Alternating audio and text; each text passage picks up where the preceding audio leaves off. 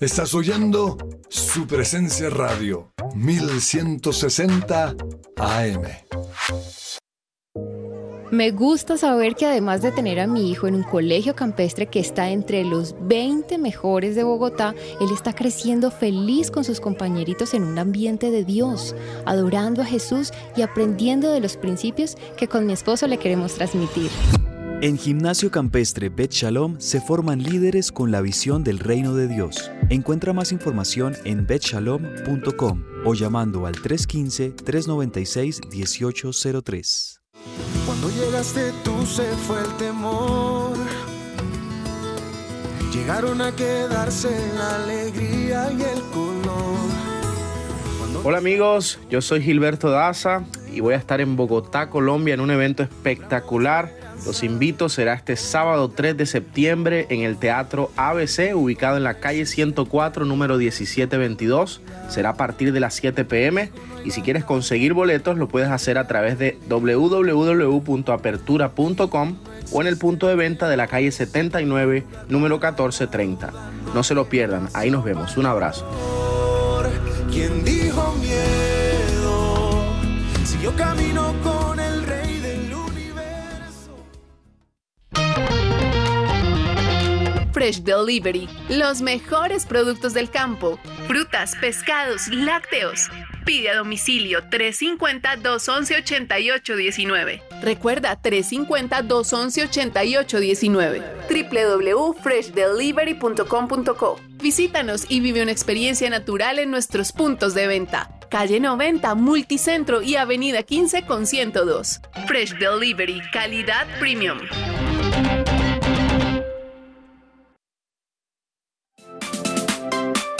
¿Estás buscando colegio para tus hijos? No busques más. El Colegio Arca Internacional Bilingüe abre inscripciones calendario B 2021-2022. Para mayor información, comunícate al 682-9901 o al 746-0903. Al celular 321-985-1883. Visita nuestra página www.arcaschool.com. Colegio Arca Internacional Bilingüe. Educación con principios y valores cristianos.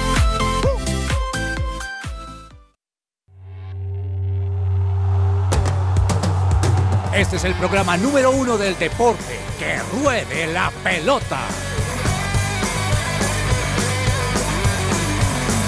Amaneció, hay que salir otra vez a la cancha. El cuerpo da, pero no aguanta con tanta avalancha. El miedo está, Hola, hola, ¿qué tal? Muy buenas tardes, bienvenidos todos a Que Ruede la Pelota. Hoy es miércoles 17 de agosto y estamos aquí en vivo en su presencia radio y también como lo acaban de escuchar en la voz del pastor Andrés Corson en la 1160 AM en Bogotá.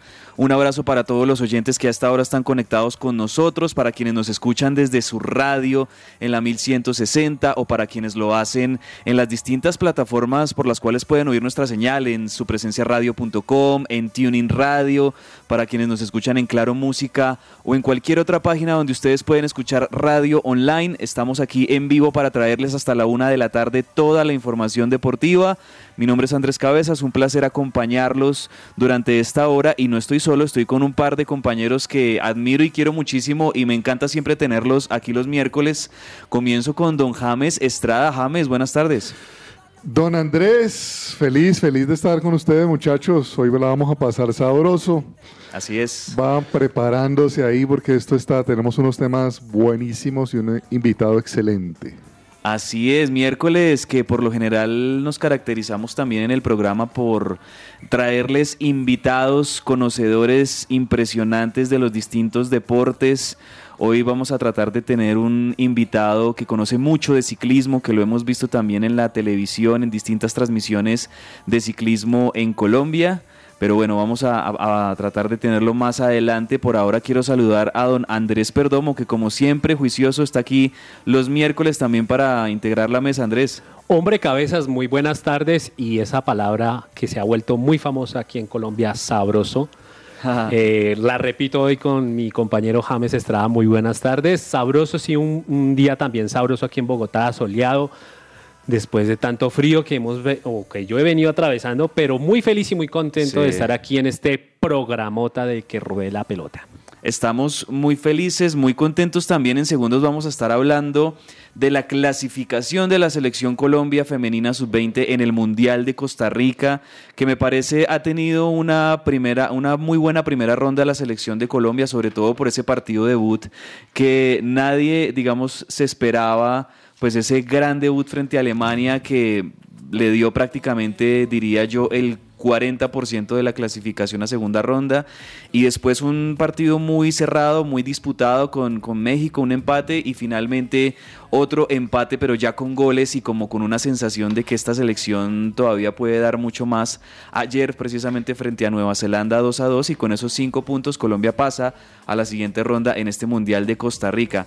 Y me gusta mucho que hablemos de fútbol femenino también porque hoy tenemos una voz femenina en que ruede la pelota y es como cada miércoles Laura Tami. Laura, bienvenida, ¿cómo estás?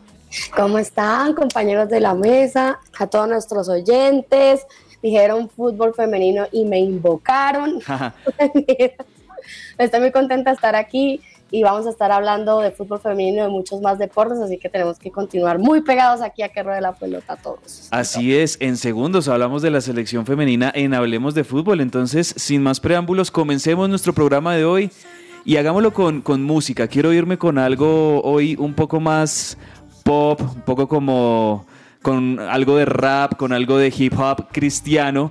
Esto lo hace Andy Mineo junto a Chandler Moore. La canción se llama Working on It. Y así empezamos que ruede la pelota, miércoles. I know what you want, it's always more. I've been working on it.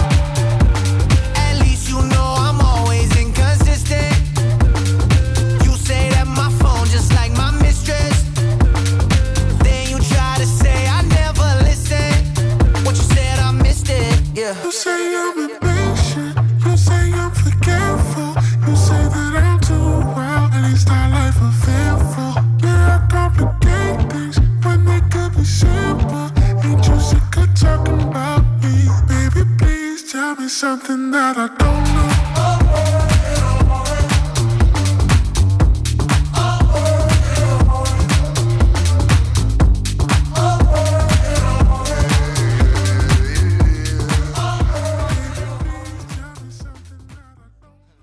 Esta sección es posible gracias a Coffee and Jesus, Bogotá.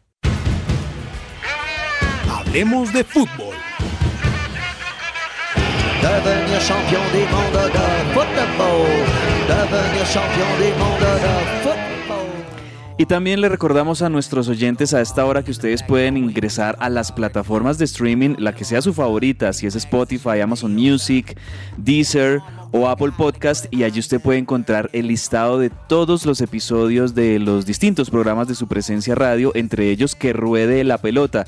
Si se perdió algún programa, si quiere escuchar de nuevo alguna entrevista, si quiere retomar algún tema o algún invitado, entra a Central Café, a Lionheart, Unbroken, The Christian Working Woman, Consejo de Reyes o que ruede la pelota en sus plataformas favoritas y allí va a encontrar todo el listado de nuestros programas. Bueno, señores, y también, señora, hablemos de fútbol. Y quiero comenzar precisamente con Laura Tami, porque me imagino, Laura, que viste ayer ese partidazo que resultó siendo este Colombia contra Nueva Zelanda. Tercer partido de esta ronda de grupos en el Mundial de Costa Rica termina siendo un partido que se le complica a, Colombia por, por, la expulsión de su lateral izquierda, que ya tú me recordarás el nombre, y, cuando esta jugadora es expulsada, pues bueno, se le, se le complica un poco más el, partido a Colombia, pero logran, sobre todo con una gran actuación de Linda Caicedo, que demuestra con sus 17 añitos que ya es una jugadora que se, que se perfila para tener una gran jerarquía eh, bueno, doblete de Linda, de Linda Caicedo en este 2 a 2 que le termina dando a Colombia el paso a la siguiente, siguiente ronda. ¿Cómo viste el partido? Andrés, bueno, iniciar perdiendo al minuto 3 definitivamente hizo que el planteamiento de nosotros cambiara. Necesitábamos esos puntos para poder pasar, aunque íbamos confiadas y tranquilas porque llevábamos una buena, una buena campaña.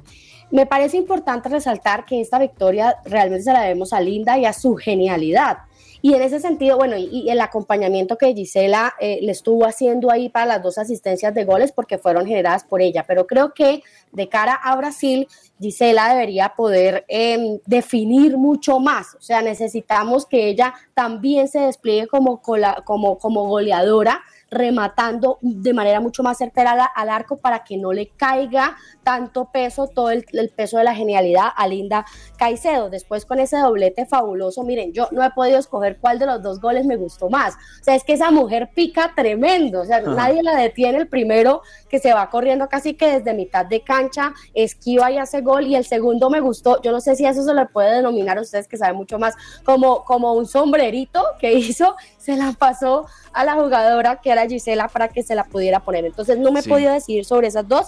Y además creo que, ah, bueno, la, la, la jugadora que estabas mencionando es Gir Ladies, ah, quejada, que fue la persona que eh, la sacaron, la expulsaron con roja, pero creo que además de cara también a que lo se nos viene con Brasil, eh, deberíamos estar mucho más pendientes pues de la defensa, ¿no? Mejorar la defensa y que Gisela pudiera hacer un acompañamiento mucho más rematando al arco para tener también contundencia de gol, no solo con Linda.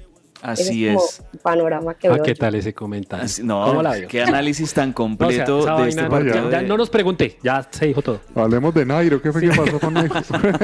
Eh, hombre, James, eh, de verdad que lo de Linda Caicedo cada vez eh, sigue creciendo y sigue creciendo la popularidad de esta jugadora, pero lo hace con fútbol, lo hace con condiciones.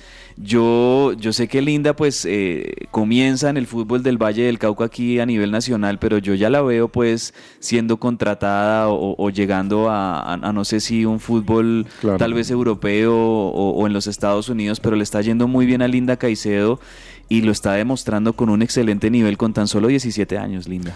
17 años. El 22 de febrero cumple los 18 por si le quieren enviar algo a, a Linda. Eh, mire, es que la selección femenina está haciendo todo bien.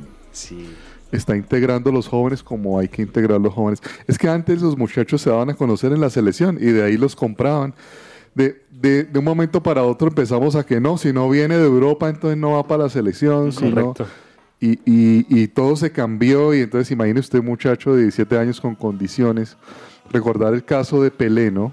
Pelé llegó con 17 años a, a un mundial y cuando llegó, el técnico Feola dejó afuera a Luisinho, que era la estrella del Corinthians, y se arriesgó a llevar a Pelé, que no había ganado nada hasta ahí. Era Pelé, solo un buen jugador, ¿sí? Y lo lleva y se convierte en el mejor del mundo, ¿no?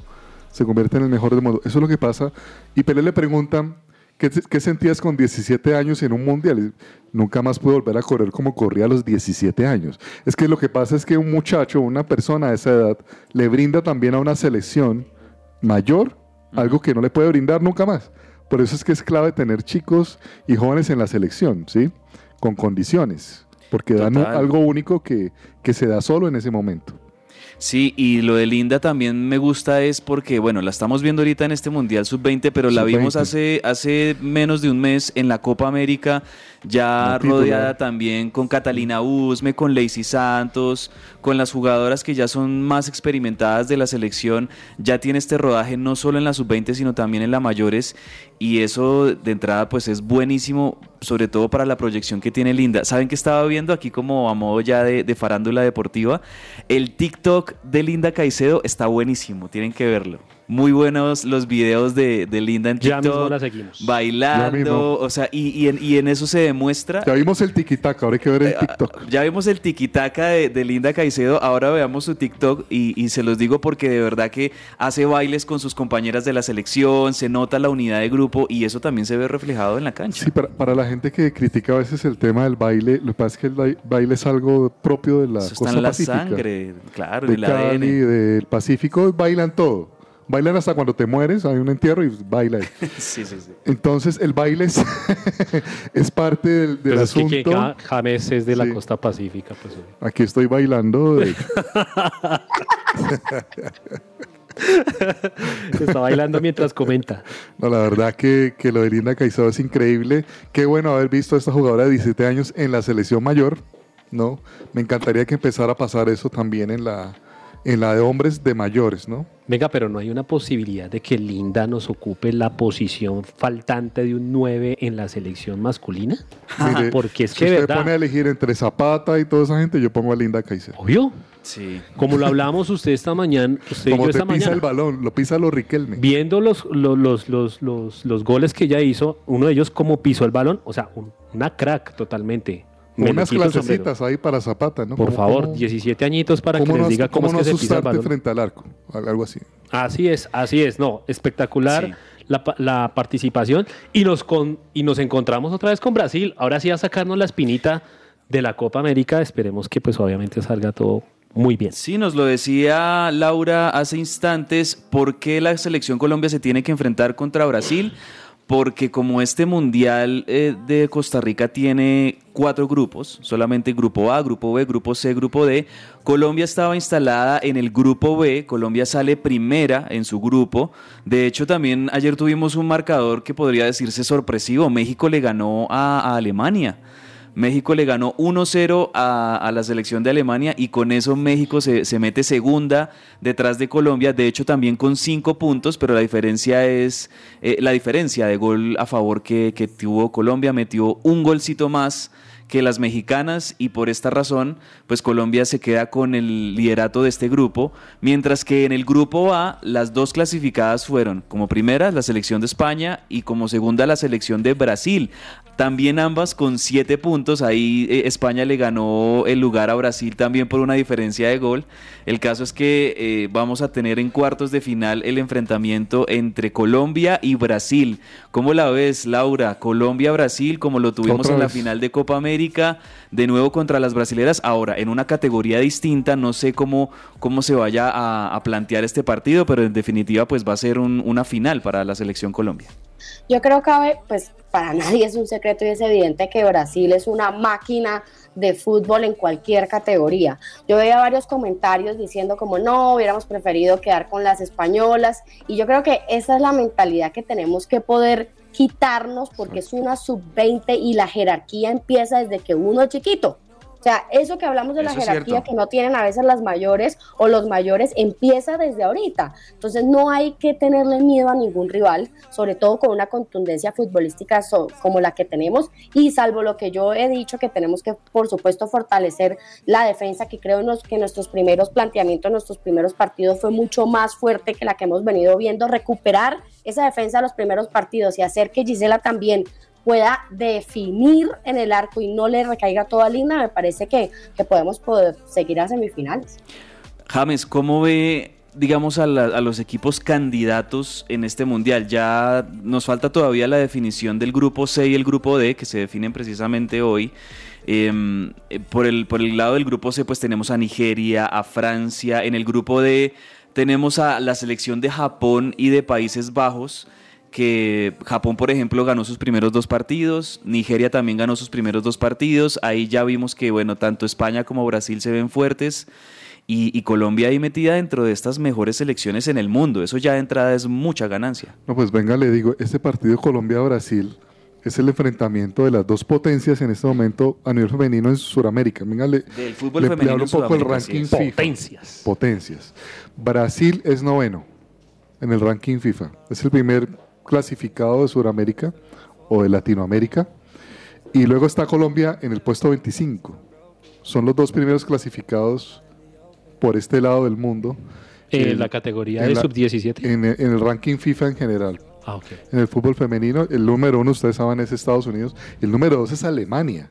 Sí, Al- al que Colombia- al que Colombia le ganó Y como esta para eliminación de Alemania, pues es sorpresiva. Es- O sea, es la sorpresa hasta el momento, creo yo, de la Copa Mundo. Es esta eliminación de Alemania que por ejemplo vimos en, en la Eurocopa también que se estaba jugando a la par de la Copa América, en la Eurocopa precisamente eh, llega Alemania a, a la final contra Inglaterra, Inglaterra gana su primer mundial femenino de la historia, pero Alemania en el fútbol femenino es una potencia totalmente. Sí, también eh, lo de Estados Unidos en el grupo D es un poco sorpresivo, el no verlo liderando, ¿no? Porque Ujú. Estados Unidos aquí es la gran potencia. En el ¿no? continente, El fútbol es. femenino. Es toda una cultura en Estados Unidos el tema de las mujeres juegan fútbol, simplemente es así. Es una cultura en, en- en- en Estados Unidos y verlo tercero ahí como, como en dudas para su clasificación también es sorpresivo. Yo creo, Andrés, que lo que ha pasado es que ha habido una subida de nivel en otros países. ¿Sí? Sí, es verdad. O sea, lo de Japón, lo de Holanda ha mejorado su técnica. Colombia mismo es un ejemplo de eso y por eso está pasando esta situación, ¿no? De que se han emparejado las fuerzas, como se suele decir. Bueno, totalmente. Lo- la buena noticia es que dentro de esa subida de nivel, ahí está el fútbol femenino colombiano demostrando que tiene muchas capacidades, que tiene mucho futuro y que se merece totalmente que la empresa privada, que la Federación Colombiana de Fútbol, la DIMAYOR, le pongan mucha más atención y, y le den mucha más inversión y más apoyo a, a precisamente eh, todas estas eh, niñas. Lo digo porque desde las divisiones inferiores y desde las categorías infantiles se debe estar Claro. apoyando al fútbol femenino para que se continúe con este buen momento que, que estamos teniendo y que no se pierda de aquí a unos 5 o 6 años, sino que se mantenga y, y se aumente. Que, que, que se esté dejando de decir, son mis hijas, en vez de Sí, mostrar sí. la plata y de patrocinar el fútbol femenino. Sí, sí, sí, como usted lo dice por el comentario de- del presidente de la, de la Federación Colombiana de Fútbol, Ramón Yesurum, que en, una, en un comentario dice yo las tengo como hijas o las trato como hijas, pero, pero bueno, si, si es así, que, que realmente sea esto... Como buen refle- papá, que muestre la billetera. En el, en el apoyo, en el respaldo y bueno, en todo esto que, que estamos mencionando. Perdón, hoy vino... No, no, es que, exigente es, que a mí ese comentario, Dios santo, Sí, Dios sabe cuántas gustado. veces he hecho proceso de perdón con ese comentario. Sí, sí. A propósito, a propósito de, de Selección Colombia, James, bueno, Néstor Lorenzo, que, Sí. que dejó de ser el técnico de- del Melgar, lo dejó muy bien parado al equipo Muy peruano. Eh, bueno, ya está de alguna manera trabajando otras bambalinas, digo, porque el, el trabajo de los técnicos no solo se ve cuando disputan eliminatorias o cuando disputan algún torneo como co- la Copa América, sino también se ve sobre todo en el tema de, de seguimiento a jugadores, eh, de todos los temas que tienen que estudiar con, con su cuerpo técnico. Y Néstor Lorenzo, dentro de esas cosas que está empezando a hacer en la selección Colombia, es el de em- comenzar a visitar a algunos jugadores, eh, seguramente empezar a hablarse con algunos de ellos y ya empezar a, me, me imagino yo, a, establecer cuáles serán los referentes de su proceso. ¿Cuáles son esos referentes? Mire, yo hice la tarea de ver el partido de Melgar, o, o he visto al Melgar en sus últimos, y es un equipazo. Yo Sí, estoy, muy bien armado. tengo muy buena expectativa con el tema de Lorenzo, parece que es un gran técnico, un El gran arquero táctico. de Melgar es Juega, impresionante. juega muy bien. La defensa de Melgar, cabezas y Perdomo. Y Tami, como juega, como juega este equipo, la velocidad, la atención, mire, yo le voy a ser sincero, respetando la honra de Jerry Mina y de Davison Sánchez, yo no sé cómo usaría Lorenzo a Jerry Mina y, y con esa lentitud y esa falta de técnica. Vamos Ahora, mire, si de tiene Jerry Mina no tengo nada que decir como cabeceador Sí. ofensivo, es nuestro goleador. Sí. No nada que decir, es un duro haciendo goles de cabeza. Pero como defensa, perdónenme, yo tengo muchas dudas respecto de Jerry Mina. Espero que lo pueda visitar, ojalá lo haya visto en los entrenamientos, por Dios, Lorenzo. ¿Sabe que yo creo, James, que yo de, Ginás, Lorenzo. de pronto, Sí, Ginás. de pronto, de pronto, Néstor Lorenzo nos puede dar una sorpresa con el tema Jerry Mina. No sé si usted recuerda que cuando Jerry Mina estuvo en Santa Fe, Sí, él no estuvo de defensa central. Él Es comenzó cierto. como un 5. es verdad. Puede que vuelva a esa posición. o, o alternado en esa posición. Ya no, no comenzaba ahí, pero la verdad es que era usado con una inteligencia tremenda. Yo, yo veo una falta de fundamentación tremenda en, en ambos. En ambos. Ojalá sea uno de los dos. Tien- juegan en equipos de Europa y eso marca mucho, muchachos. O sea, si, si juegas en Europa, eso pues ya te lleva una delantera. Juegues mal o bien. Pero ojalá no sean los dos, que sean combinados con un mejor defensor.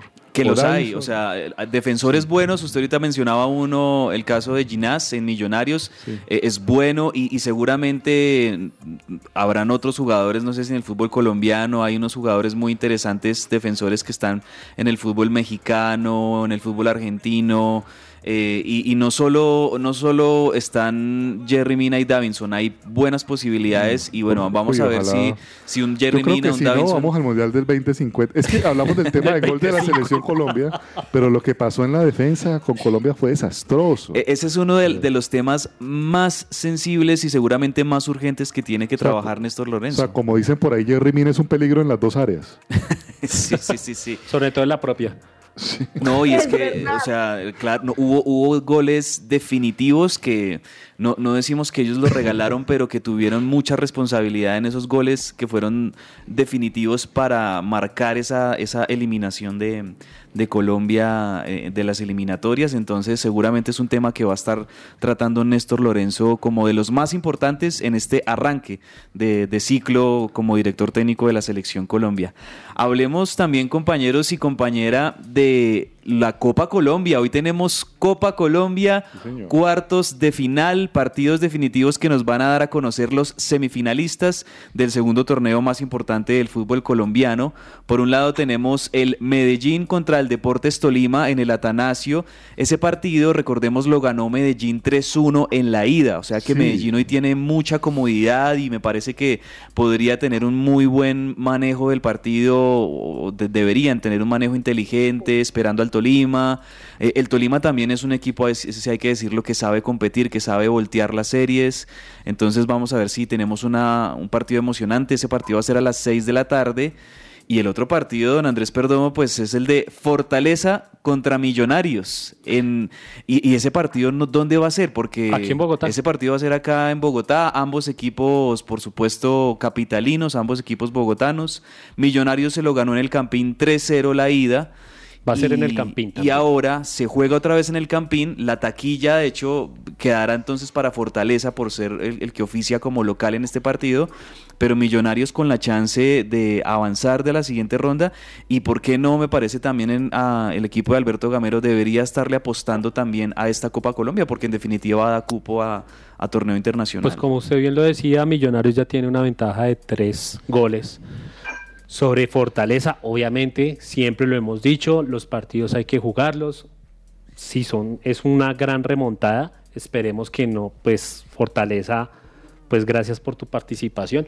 Pero también tenemos que esperar cuáles son los resultados de Medellín y Tolima. Y ahí sería, digamos así, el contrincante entre Fortaleza y Millonarios, pues obviamente sería el resultado de Medellín-Tolima. Un Tolima que usted sí es capaz de voltear el resultado, pero Tolima este semestre lo he visto flojo.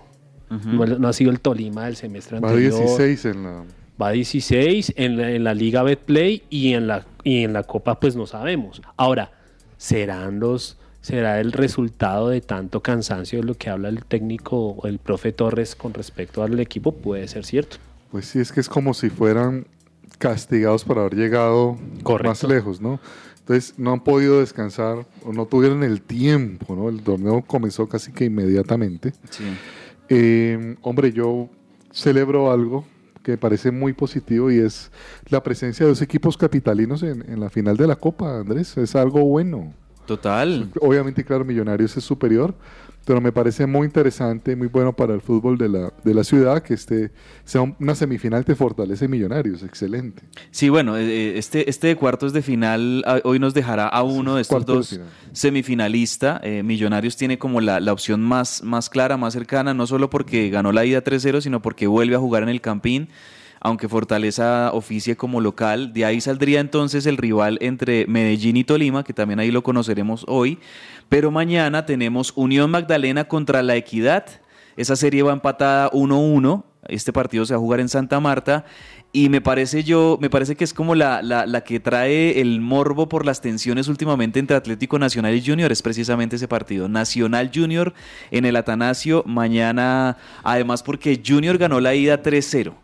Y este partido eh, yo creo que va a tener obviamente mucho, mucha tensión por lo, lo último que ha pasado Claro. con, con Nacional, con, Con Junior, Harlan. el caso de Harlan Barrera y Junior eh, con la ventaja, pero Nacional en el, en el Atanasio con el eh, No, seguramente no sé si Harlan el apoyo Barrera de la escuche gente. nuestro programa, pero señor Harlan Barrera, si va a meter un gol mañana, por favor. No se complique. No se complique la vida, hermano. Tranquilo, Y no relajado. patee la lonchera. Mire, celebrar ahí a lo Laura Tami, relaja. Sí, claro. Sabroso, bacano. Celebrar, ya. celebrar a los Laura Tami y celebrar también a los Lacey Santos, Laura, porque bueno, la, la, la jugadora, la 10 de la selección Colombia que brilló en la Copa América que tuvimos aquí en nuestro país, bueno, ya regresó a su equipo, al Atlético de Madrid, y regresó con toda, metiendo goles y todo. Le está yendo muy bien a Lacey Santos.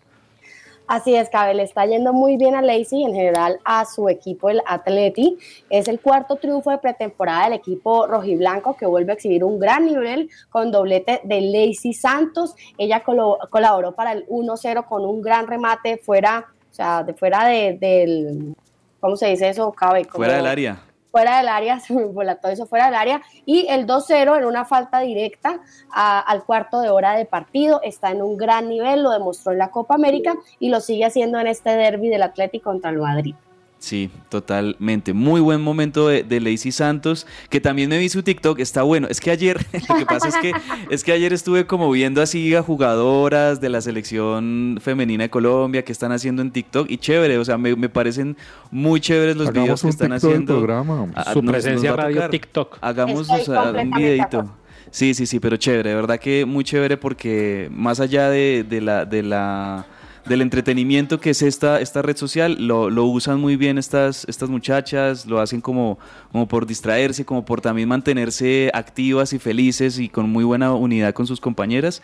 Y, y, insisto, eso se ve reflejado en, en las canchas también. Bueno, James, ¿qué vamos a hacer con el Deportivo Cali? Está grave, grave la situación del, del Deportivo Cali, no solo a nivel futbolístico, sino también ahora a nivel institucional. Eh, más o menos en, lo- en el último año han sido el equipo en promedio colero del fútbol colombiano, pero ahora también hay es- escándalos de, de no pagos de nóminas, etcétera, que pues creo que le, le añaden todavía más drama a la situación crítica que está viviendo el Deportivo Cali, ¿no? Sí, eh, la situación financiera es grave del Deportivo Cali. O sea, Mm. es muy, muy, muy, muy delicada, muy delicada. Eh, ellos desmienten, ¿no? Las declaraciones de, de Acol Pro, que es la, Sí. la- bueno, la, la organización que vela por, por eso los jugadores, y está muy bien que haya, que exista, ¿no? Que esté. Eh, vamos a ver cómo lo resuelven, cómo lo resuelven. El equipo no, no está bien, el equipo no está bien.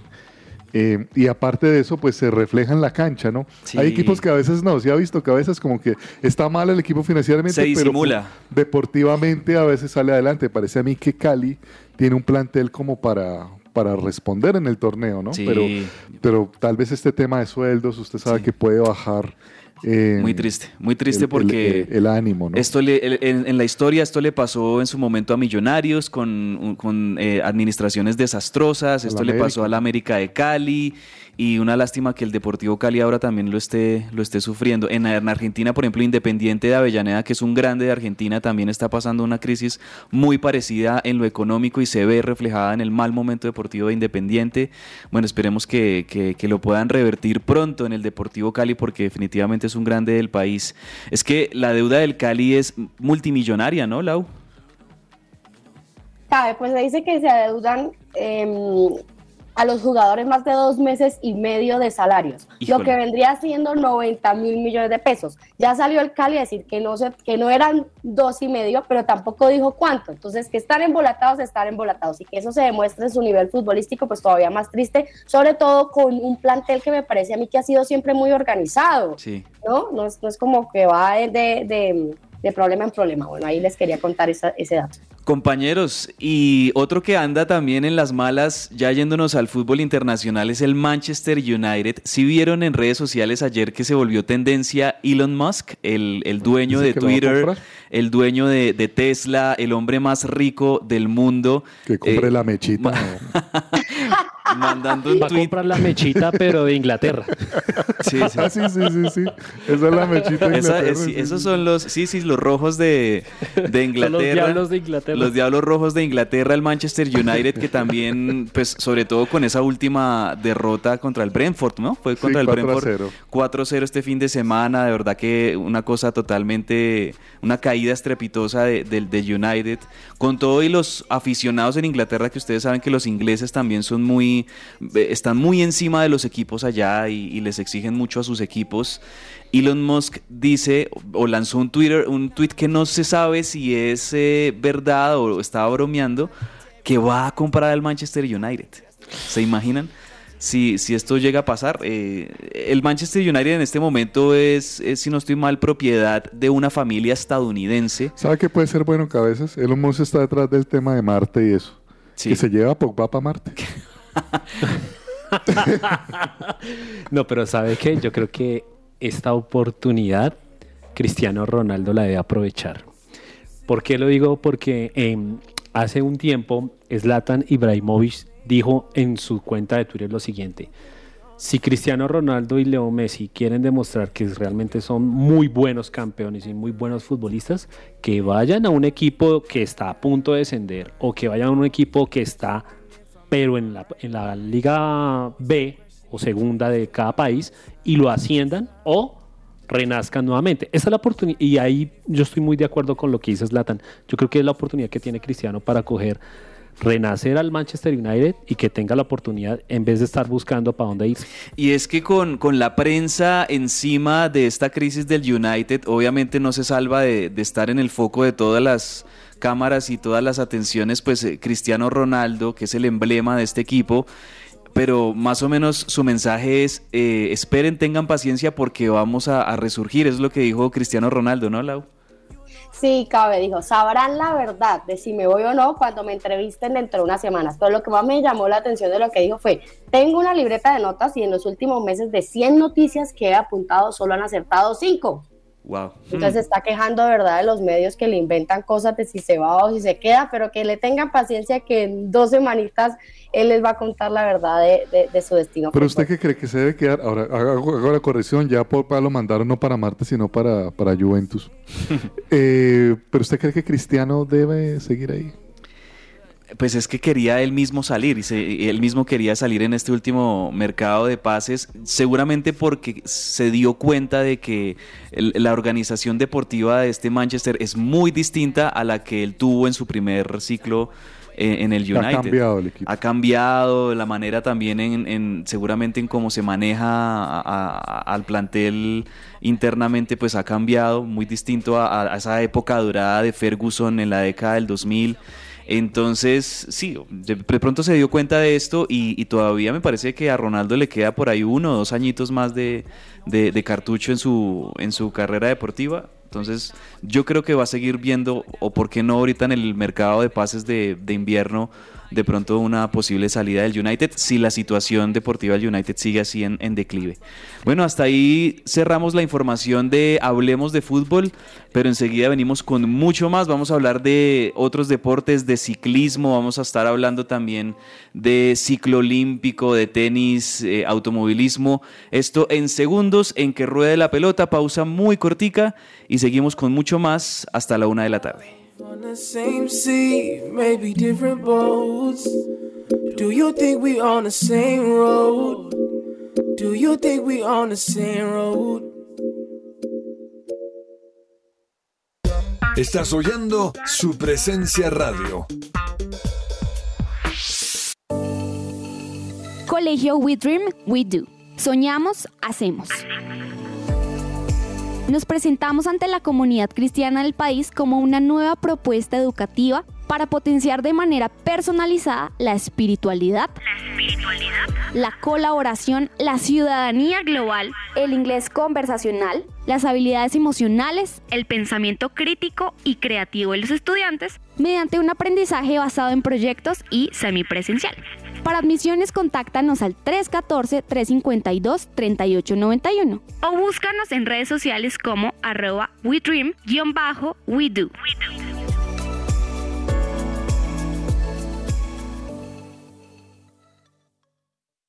Fundación Universitaria Patricio Simes, la primera institución universitaria de Bogotá con fundamentos cristocéntricos. Formamos profesionales en administración de empresas y teología. Si aún no has elegido dónde prepararte como profesional, la Unisimes es tu mejor opción. Inscríbete ya, totalmente gratis. Aprovecha el 40% de descuento en tu matrícula. Recuerda que puedes obtener doble titulación. Mayor información, unisimes.edu.co o en Facebook e Instagram como arroba unisimes. ¿Te gustaría dar a conocer tu servicio o producto a nuestros oyentes de su presencia radio? nuestros oyentes de su presencia radio? No esperes más. Te invitamos a pautar con nosotros. Comunícate ahora mismo llamando o escribiendo al WhatsApp en el 300 517 1374. Tenemos planes y paquetes especiales a la medida de tu negocio. Escuchas su presencia radio. Escuchas su presencia radio. Todo lo que tiene que saber más allá de la pelota.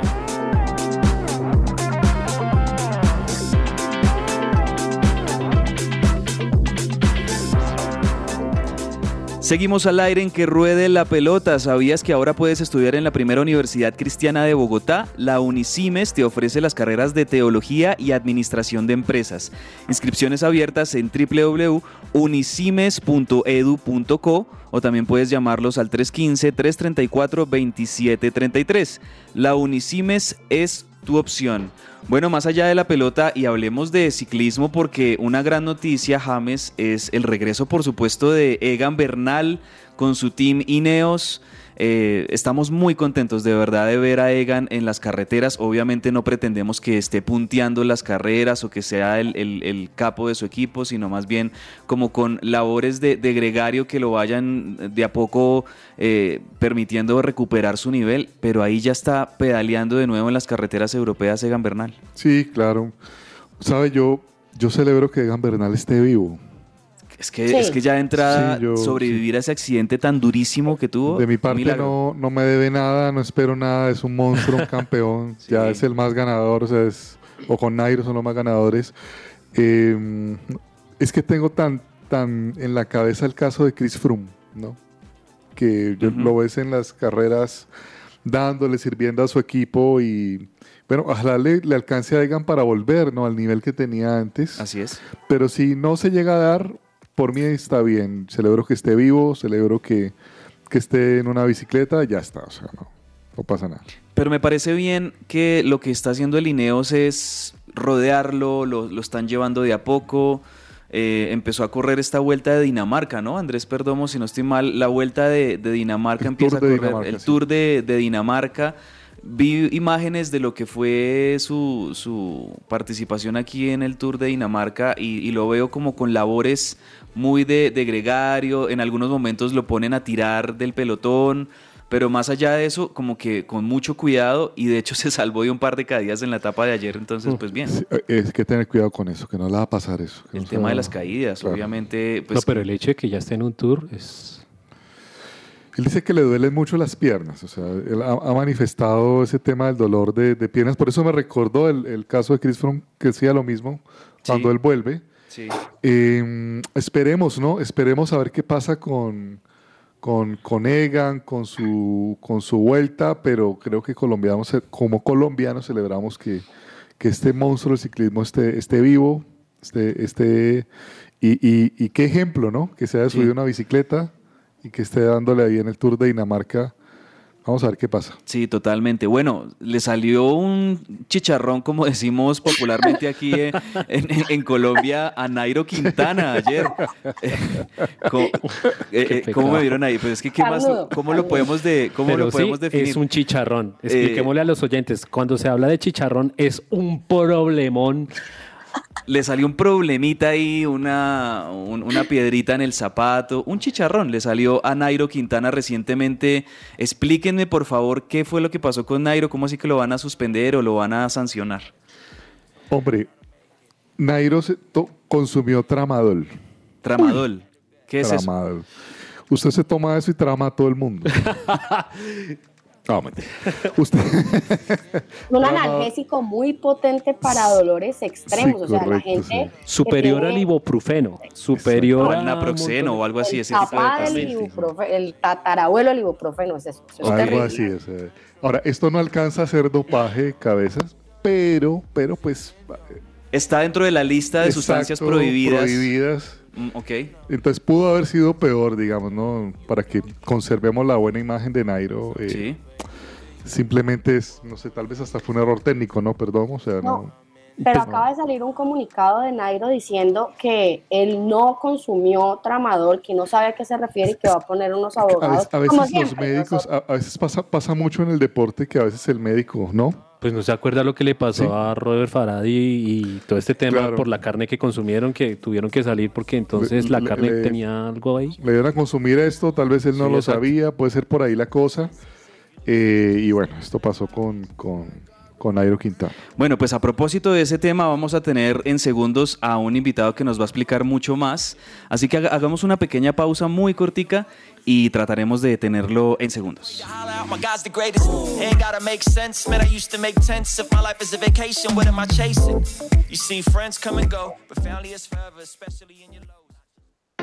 Somos el Colegio Wesleyano del Norte. La propuesta educativa para aquellas familias que están buscando una opción que forme a sus hijos ante la incertidumbre, que nos ofrece la realidad actual desde un fundamento espiritual, emocional, cognitivo y de responsabilidad social como los líderes que construyen presente y futuro. Más de mil egresados comprometidos con sus valores, proyectos de vida, de ciudad, de país y del mundo. Dan testimonio de ello preescolar, primaria y bachillerato. Admisiones 2023. Contáctenos 311-577-3398 o en nuestras redes sociales, Instagram, Facebook, YouTube. Nos encuentras como Wesleyano Norte. Cuida tu cabello de raíz a puntas con el kit capilar de biotina, colágeno y elastina con extractos naturales. Con su efecto acondicionador disminuirás el control de frizz y resequedad y lo mejor de todo es que podrás recibir un 10% de descuento si realizas tu compra en nuestra página web www.botanicaface.com.co o en nuestra línea de WhatsApp 318-354-2022. Cuida tu bienestar con Botánica Face.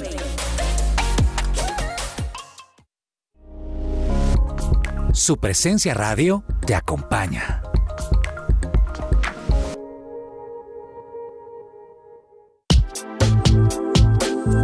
El invitado.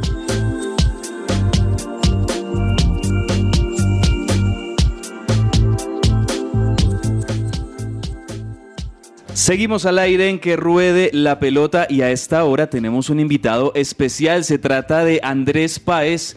A él lo hemos escuchado en distintas transmisiones deportivas, sobre todo de ciclismo en el canal Claro Sports, también en las emisiones de Red Más Noticias y también en las transmisiones de ciclismo que hace Señal Colombia, un hombre que conoce muy bien a nuestros ciclistas en las carreteras de Europa y precisamente teníamos este tema en punta de, Nairo Quintana para preguntarle a Andrés Páez, así que le damos la bienvenida. Andrés, muchas gracias por estos minutos con su presencia radio, bienvenido. Al contrario, gracias a ustedes y a todos los amigos de su presencia por, por esta invitación en este bonito, bonito espacio que eventualmente también escuchamos cuando se puede al mediodía. Así es. Pues estábamos hablando hace segundos, Andrés, del tema Nairo Quintana, esta posible sanción por haber eh, tomado tramadol. Eh, eh, empieza a hablarse muchísimo entre hoy y entre ayer y hoy en, en redes sociales este tema. ¿Cómo, cómo lo ve? ¿Qué, ¿Qué fue lo que pasó con Nairo? Bueno, eh, básicamente aquí lo que tenemos que tener claro son dos puntos y hay que zanjarlo. Una cosa son las sustancias dopantes y otra cosa las sustancias controladas. Ya esto fuera de la ética, de que si está bien o no, eh, vamos a hablar directamente de lo, de- de- desde lo legal hacia lo deportivo. Y es que la UCI tiene dos listados. Uno, que es el de las sustancias directamente dopantes, como la EPO, como las hormonas del crecimiento, como aquellos elementos que contribuyen a la respiración y que trabajan a través de los pulmones, y otros, por ejemplo, los que significan eh, otra labor dentro del cuerpo que no mejora el rendimiento, pero que puede perjudicar el físico de los deportistas. Y este es el caso del tramadol. Entonces, primero, a Nairo no lo han sancionado ni lo han acusado de dopaje, sino de infringir una norma con otro tipo de sustancia. como es el tramadol. ¿Por qué el tramadol es eh, una sustancia vigilada por la Unión Ciclista Internacional desde el año 2019?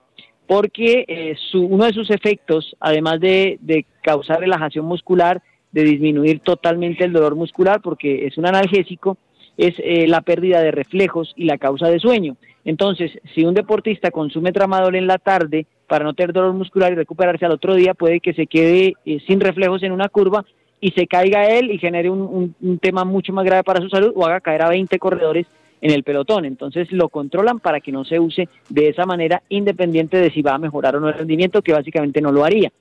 Pero eh, el tema es que Nairo Quintana acaba de compartir un comunicado donde él niega haber consumido cualquier tipo de sustancia relacionada con eh, ese opioide, es un derivado del opio, el, tramadol. Entonces está haciendo su legítima defensa, mientras que la UCI lo está culpando. Yo no sé si se acuerdan ustedes hace dos años, cuando le llegaron los gendarmes, como le dicen en Francia, a la habitación de Nairo y de la Arquea y le saquearon el, lugar diciendo y acusándolo de dopaje. Después no le demostraron nada, pero hubo gente que duró un mes diciendo que Nairo Quintana se había dopado y nadie le ofreció una disculpa solamente como para citar una circunstancia de eso que sucede en esta persecución que hace la UCI y está bien que lo haga al consumo de sustancias prohibidas. Claro. Andrés, muchas gracias por la explicación. Lo habla James Estrada, felices de tenerlo con nosotros. Le voy a cambiar el tema. Quería preguntarle por el asunto de Egan Bernal. Estamos emocionados todos de, de volverlo a ver, hombre, montado en su bicicleta. ¿Usted cómo ve este retorno de Egan? ¿Qué debemos esperar de, de Egan y, y esta vuelta al ciclismo? Bueno, mire, el, Egan Bernal, el ser humano nos ganó a todos la carrera hace rato. Hmm. Nos demostró y nos ha dado un ejemplo inmenso eh, que ojalá podamos imitar en nuestra vida diaria, en nuestros pequeños retos, en nuestras pequeñas caídas. Eh, ahora, Egan Bernal, el ciclista, se ha puesto en la vitrina a partir de ayer. Y a Egan Bernal, el ciclista, hay que tenerle paciencia. No se puede esperar que Egan Bernal, por ejemplo, vaya, sería maravilloso, pero honestamente no creo, a ganar una etapa ahora en el Tour de Dinamarca al contrario, lo que él tiene que ganar es confianza, volverse a sentir ciclista y tener ese grado de motivación, esa, última chispa para dar el salto a volver a ser un corredor de élite. Ya volvió a caminar, ya volvió a practicar su deporte favorito, ya volvió a demostrar que tiene las condiciones, pero recuerden ustedes que les doy un ejemplo, en la maratón para pasar de un corredor que haga dos horas 10 a que haga dos horas 5, puede pasarse toda su vida entrenando para ganarse esos cinco minutos. En el ciclismo puede ser lo mismo. Para que Egan Bernal vuelva a ser el Egan capaz de ganarse un Giro de Italia, un Tour de Francia, puede que no vuelva a pasar y siga siendo un buen ciclista. Pero es que él era un fenómeno dentro del, dentro del ciclismo. Ya lo que ha hecho es un fenómeno como ser humano. Entonces, eh, yo creo que lo mejor sería tener unas expectativas moderadas del Egan ciclista para que lo que haga sea bien recibido y no esperar que si no se gana el Tour en uno o dos años, entonces Egan no se recuperó como debía ser. Eh, tenemos que ser muy cautos, mire lo de Froome, dos años y hasta ahora estaba empezando a llegar con el pelotón en el último Tour. Entonces no apresurarnos, disfrutar el momento como seguramente él lo está haciendo, pero no esperar eh, más magia de la que ya de por sí nos ha regalado la vida a través de Egan Bernal. Andrés, hablas con Laura Tami, también te voy a hacer un cambio de tema porque queremos aprovecharte lo más posible. Mi pregunta es la siguiente, inicia la Vuelta a España, ¿quiénes son tus favoritos y cómo ves a los colombianos en la Vuelta?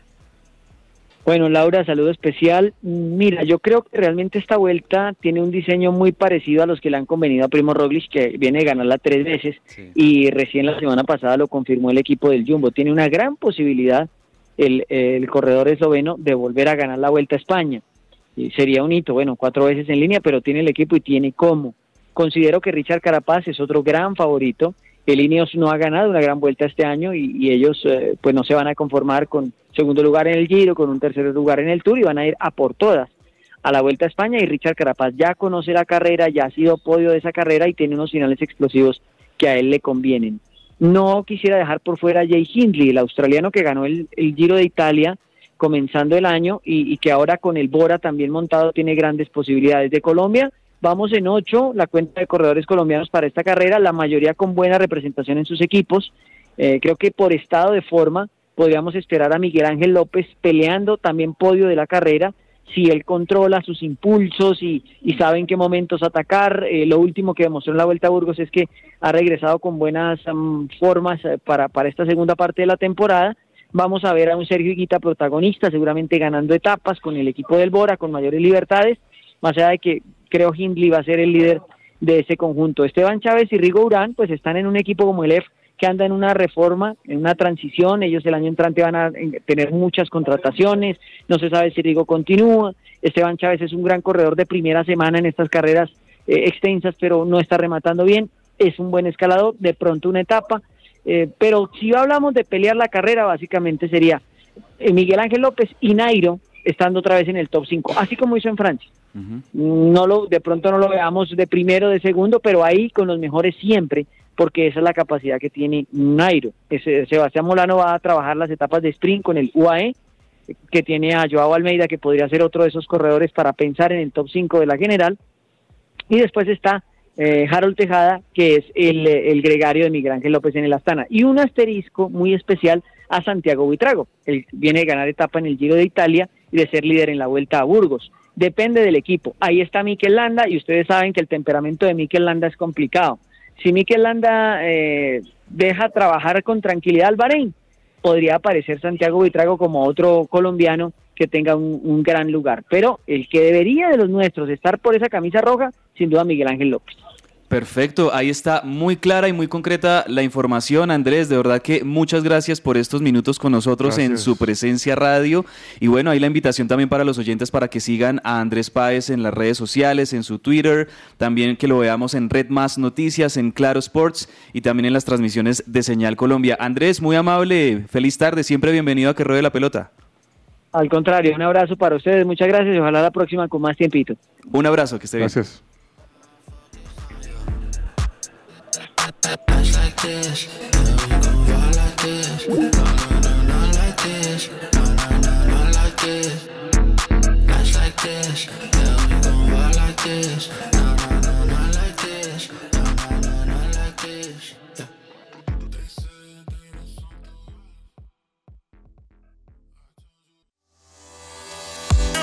Entre el tintero.